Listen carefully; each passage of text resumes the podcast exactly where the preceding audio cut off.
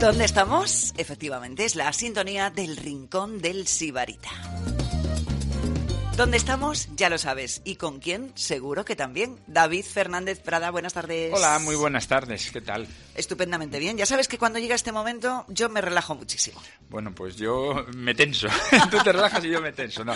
Además es que empieza, porque bueno, ya estamos entrando en el otoño y vuelve la hiperactividad a la gastronomía. Si hablamos de lo más cercano, sin duda, Agropec este fin de semana.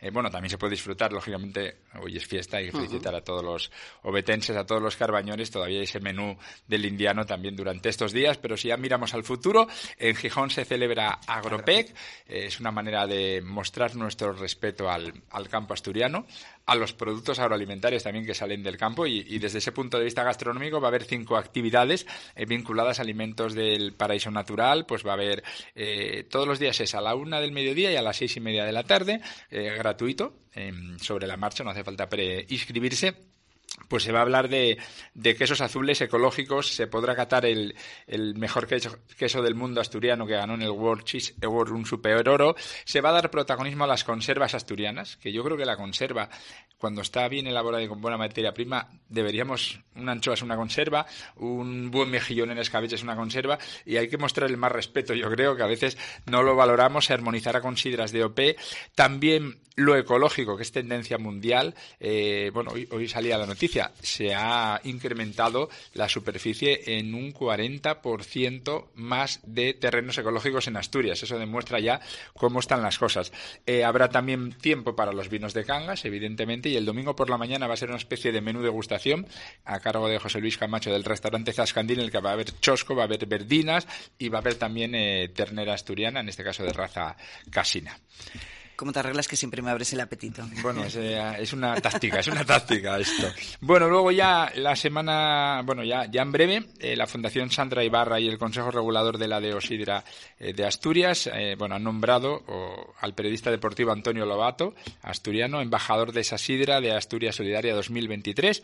bueno, va a haber una espicha que es solidaria y, bueno, recoge el testigo de, de otro periodista betense que es Carlos Franganillo, que fue el premiado en la última edición. Y luego ya, pensando en el siguiente fin de semana, tenemos por un lado eh, en Gijón las sidras de gala del 28 de septiembre al 1 de octubre. Ya sabes, vienen sidras de todo el mundo, hay actividades, hay degustaciones y el lunes 2 y 3 de octubre, el lunes 2 y martes 3, Gastrollar en la montaña central con un programa súper completo con cocineros de primera línea eh, nacional y bueno, una mirada rural también yo creo y sostenible de kilómetro cero a, al mundo visto desde, desde Asturias, desde nuestra montaña central. Oye, cuánta sidra, ¿eh? Hemos hablado mucho de la sidra. Y la sidra tiene que estar. Mira, ahora de hecho vamos a hablar eh, con sumilleres a ver cómo ven ellos este sector de la sidra hoy en día. ¿Seguimos, David? Continuamos y hablamos de que vamos a hablar del mundo del vino, pues si nombramos la palabra sumiller, todos nos vamos, no sé por qué al mundo del vino, pero por qué no meter también la sidra en esta entrevista con el nuevo presidente de la Asociación Asturiana de Sumilleres, Tano Ruiz de la Peña. Efectivamente. ¿Cómo estás, Tano? Acércate un, poquitín al micro. Muy bien, ¿y tú? Muy bien, yo muy, bien. fantástico. Me alegro de verte.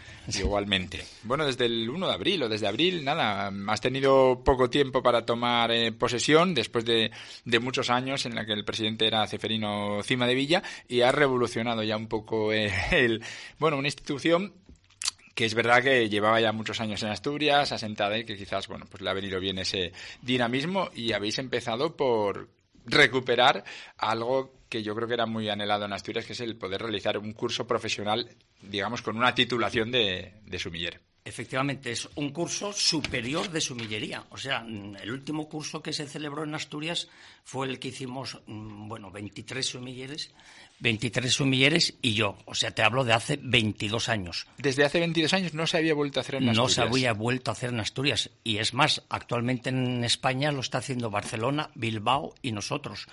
No es un curso que se haga mm, siempre. Es un curso difícil, es un curso, en principio, siempre fueron de 600, 720 horas. Este año lo hemos comprimido después de mucha negociación con don Juan Muñoz, que es el que es el dueño del curso. Eh, a 320 horas. El ¿Por qué lo hemos hecho así? Pues simplemente porque los camareros no tienen tiempo a estudiar tanto, tanto, tanto como se quisiera. Y, claro, porque están compatibilizando, ¿no? Un trabajo con. Claro, claro. Ellos empiezan a las 9 de la mañana hasta las 12 del mediodía, lunes, martes, miércoles y jueves más las materias que tienen que estudiar, que son muchas. Eh, ¿Por qué ese, interés, ¿no? esa prisa en, hacer este curso? ¿Porque pasaba la oportunidad? ¿Porque veías que era necesario eh, para volver a poner en, buen sitio eh, a, esta categoría profesional que es el sumiller? ¿Por qué el motivo de, de recuperar esto? Bueno, pues porque me lo demandaban. Había muchas personas que me lo estaban demandando, gente de una edad, por ejemplo, pues tengo personas chicas de 23 años, lo cual es algo especial y tengo también personas de 45, 46 años. O cogíamos este autobús o este avión ahora o ya después era más difícil. Y entonces, pues bueno, como me venía con muchas ganas, con muchísimas ganas, recién cogido el cargo, pues me puse a ello. Este, si es el próximo año, igual no lo hacía, porque es muy complicado. Es muy laborioso, ¿no? bueno, hablas de que entonces que hay relevo generacional, es decir, se está apuntando al curso gente que casi no había nacido cuando se hizo el último curso. Efectivamente, efectivamente, y sobre todo se están apuntando chicas, que, es importante, ¿no? Actualmente tenemos a cuatro chicas que se han apuntado al curso.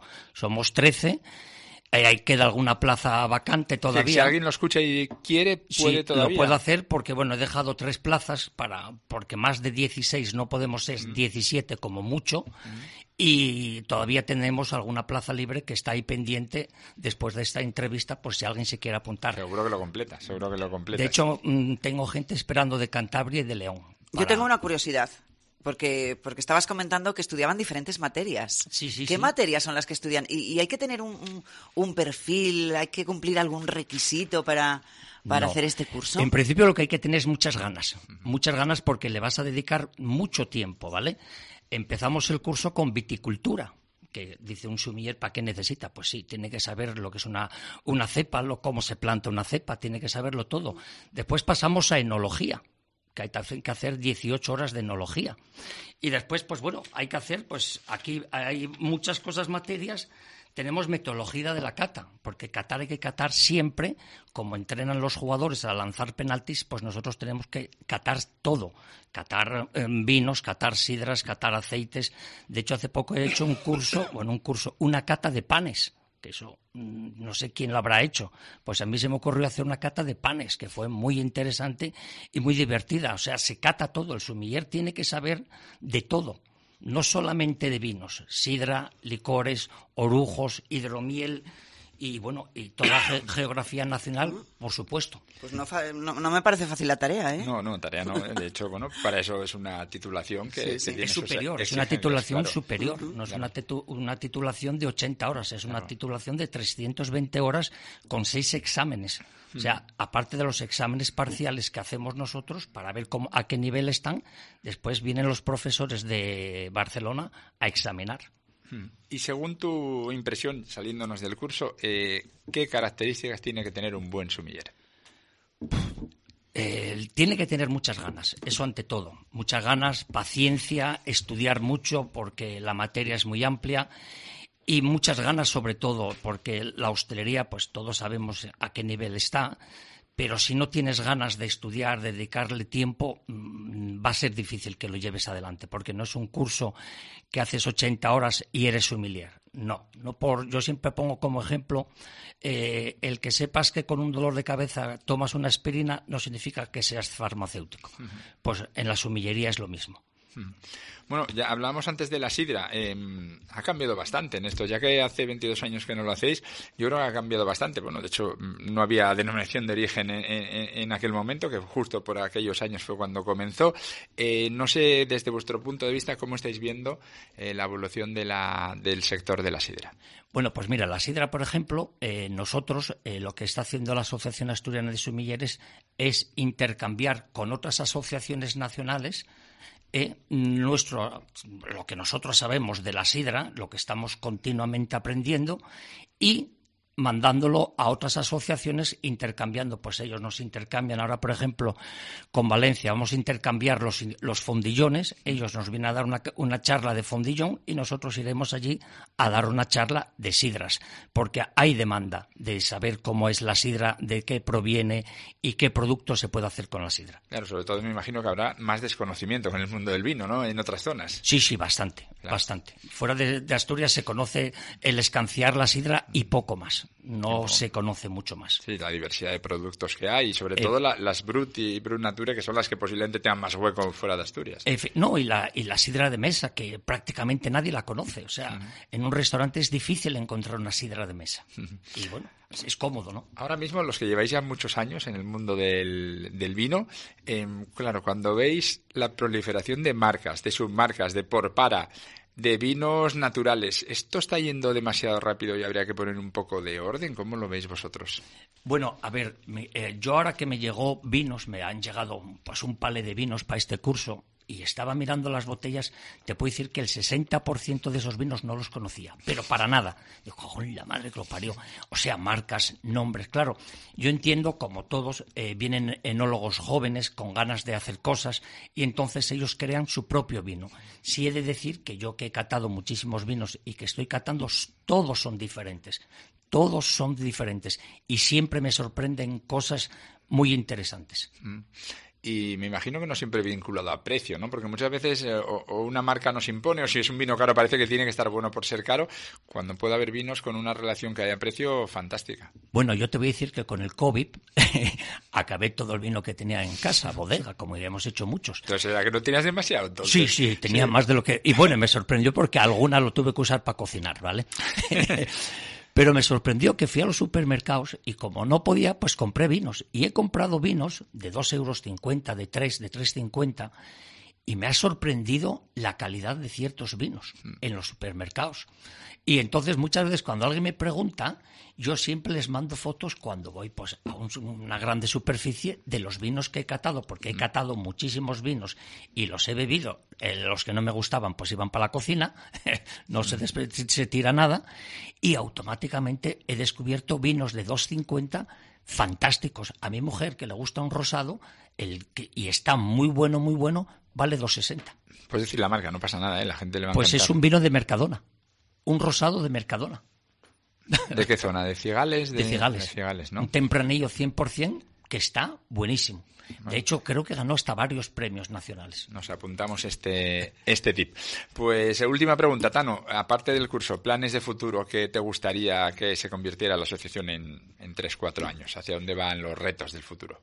Bueno, pues los retos de futuro para mí me gustaría que esta juventud que está entrando ahora, que sea el futuro de la asociación, no solamente de Asturias, también de la nacional, ¿no? Dar un relevo, un relevo generacional de todo lo que es la asociación. A ver, entiendo que no es fácil ser presidente ni tener estar en la directiva por una simple razón, porque hay que dedicarle mucho tiempo.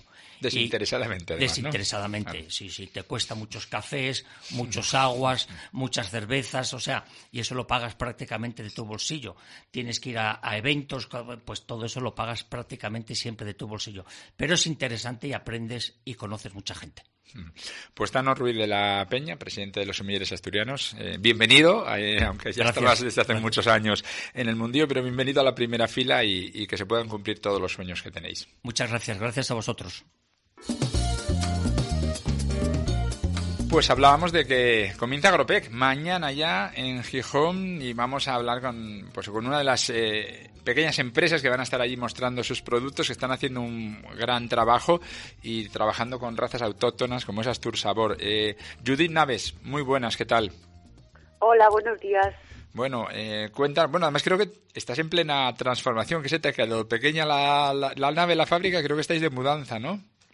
Sí, nos pillas de mudanza, porque aquella nave que teníamos en Langreo nos quedaba pequeña y estamos ampliando todas las instalaciones en Siero. Ah, muy bien. Bueno, cuéntanos un poco, porque yo cada vez que me entero de ti o te veo en una feria que estás muy activa o en algún sitio, veo que vas sacando más productos, más productos. Ahora, por ejemplo, eh, tenéis esta conserva hecha con potros turcom, que, que, que no deja de llamar la atención, ¿no? Cuando está en peligro de extinción, pero se puede comercializar. Sí, nosotros eh, trabajamos todas las razas autóctonas, en concreto una de ellas que es el potro turpón, y esa la guisamos con vino de Cangas, denominación de origen. Oye, cuéntanos, porque yo como concepto alguna vez he comido burrín y potro, y es como una carne más recia, más dura. Eh, ¿qué, tenéis que hacer en cocina? Quiero decir, ¿necesita más horas que una ternera? ¿Cómo la estáis eh, trabajando? Bueno, en realidad es en cocina y en la propia en la propia naturaleza, porque estos animales están en la alta montaña, lo mejor para ellos es bajarlos a los valles, entonces esa carne va relajándose, mm. por así decirlo, para que todo el mundo me entienda, y eh, a continuación ya nos ponemos manos a obra en la cocina, porque hay que macerar la carne, tiene que estar 24 o incluso hasta veces 48 horas para que esté más blandita. No obstante, eh, aún así, eh, las horas de la cocina también forman parte de, de esa eh, blandez que pueda tener la, la propia carne guisada, ¿no? Mm, Entonces, bueno, lo maceramos tranquilamente, todo lleva su proceso y, bueno, eh, es una carne totalmente diferente, no se consume mucho. Mm. Es verdad que esta carne se consume mucho más, eh, más para Francia, pero bueno, aquí, a ver, en realidad no lo vemos bien porque siempre vemos los caballos como un animal doméstico, mm. pero se consume se consume. Y mm, sobre todo gente a lo mejor de 50 y algo años, eh, me acuerdo de que, jolín, se los cocinaban sus abuelas o sus madres, porque antiguamente se decía que los jugos de la carne de caballo eran muy buenas para la salud. Bueno, eh, esa gente de, de 50 años, por ahí aproximadamente, lo sigue recordando y cada vez que nos va a comprar mercancía, me cago en la mar, aquella que, risu que nos hacía mi madre o mi abuela para, para todas estas cosas, eh, madre, ¿cómo lo recuerdo? Es verdad que es un animal que está en peligro de extinción, pero para que no se extinga hay que consumirla. Pues Entonces nosotros somos uno de ellos que lo guisamos, lo cocinamos para que nuestro catálogo de productos esté también, porque creo que como raza autóctona que es asturiana, pues eh, la deberemos de tener. Bueno, trabajáis también el gocho turcelta, por supuesto, cabra vermella, si no me equivoco, cordero saldo también, ¿no? Y bueno, y la, y la, y la raza gasina de, de ternera. No sé qué es lo más demandado. Bueno, pues eh, a lo mejor es demandado algunas cosas por la materia prima, pero otras por el propio guiso. Por ejemplo, las que más llaman la atención de carnes, estamos hablando del potro estamos hablando de la ternera casina y sobre todo también el gocho celta. Esos son como los que más llaman la atención, ¿no? Y después, por guiso, obviamente es el gocho celta risado o la sidra, porque bueno, ese toque le va muy bien. Y después hay otro que es el cordero xialdo, que nosotros lo guisamos al guiso tradicional que va a la caldereta.